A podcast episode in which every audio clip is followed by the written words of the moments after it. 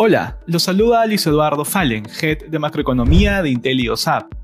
En los primeros días de junio, los mercados transaron con ganancias marginales y con rendimientos dispares entre países. Los retornos están siendo liderados por los mercados emergentes y de Latinoamérica, que extienden las ganancias de mayo.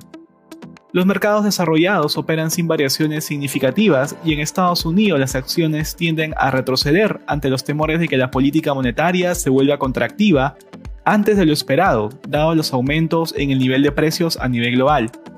Asimismo, hacia el final de la semana, las bolsas operaron al alza luego de que datos del mercado laboral en Estados Unidos confirman que aún es pronto para retirar los estímulos. Respecto a la pandemia, a nivel mundial se han contagiado casi 173 millones de personas y las muertes superan los 3.7 millones. Sin embargo, los planes de vacunación masiva avanzan y ya se han aplicado casi 2.050 millones de dosis durante seis meses. De todas formas, e incluso manteniendo el ritmo de vacunación, se estima que tomarían nueve meses más vacunar al 75% de la población global. En Estados Unidos, en cuanto a datos económicos, el ISM de manufactura y servicios de mayo aumentaron a 61.2 y 64 puntos respectivamente, ambos sobre lo estimado. Respecto al mercado laboral, la tasa de desempleo de mayo fue de 5.8%, menor al 6.1% del mes previo y sorprendiendo levemente a los analistas que estimaban que fuera de 5.9%.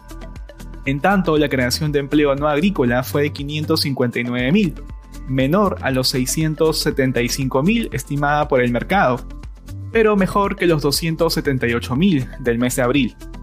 En relación a Europa, en la zona euro las ventas minoristas de abril cayeron 3.1% mensual, peor a la disminución de 1.5% que anticipaba el mercado y la expansión de 3.3% de marzo. En Alemania, la tasa de desempleo de mayo se mantuvo estable en 6%, en línea con las expectativas. En Asia se conoció que el PMI de manufactura de China subió marginalmente a 52 puntos, en zona de expansión. Finalmente, en Japón, la producción industrial de abril creció 2.5% mensual, mientras que las ventas minoristas del mismo mes se contrajeron 4.5% mensual, ambos indicadores bajo las expectativas de los analistas. Gracias por escucharnos. Si tuviera alguna consulta, no dude en contactarnos.